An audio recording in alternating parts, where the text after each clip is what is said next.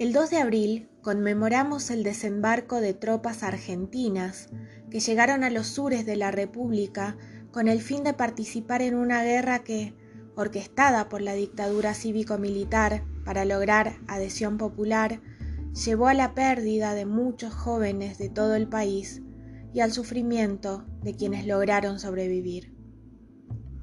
Hoy recordamos entonces a los veteranos y caídos en la guerra de Malvinas, para sostener ese recuerdo y construir una memoria colectiva que nos permita ser partícipes de una reflexión conjunta para repensarnos como sociedad.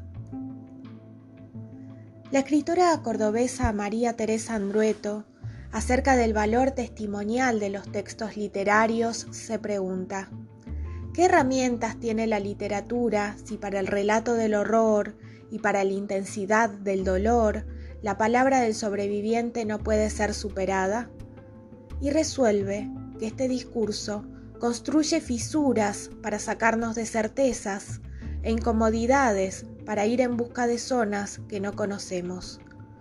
A la literatura, dice, no vamos a buscar una o la respuesta, sino sobre todo a generar un estado de interrogación, para intentar comprender qué y cuánto de todo ese horror sigue todavía entre nosotros. Desde el Departamento de Idioma Nacional y Literatura del IEM les presentamos unos textos que, creemos, nos ayudarán a tensar esos hilos de la memoria.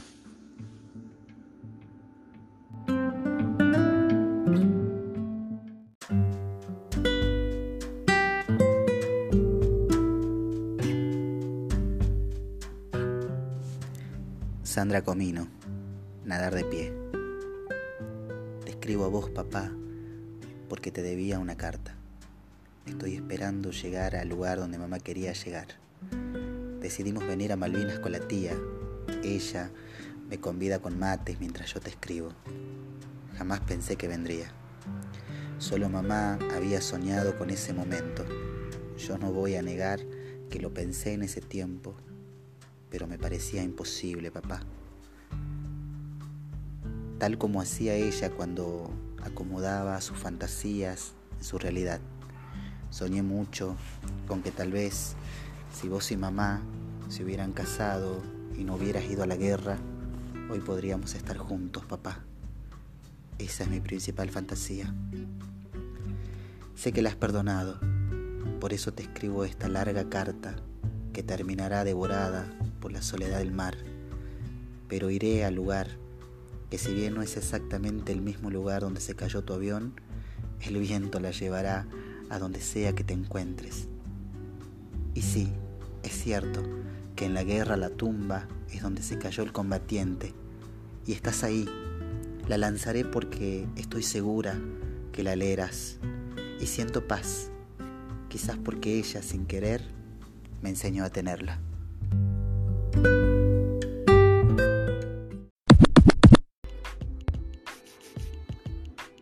Fue una producción del Departamento de Idioma Nacional y Literatura, Instituto de Educación Media Dr. Arturo Oñatibia, dependiente de la Universidad Nacional de Salta.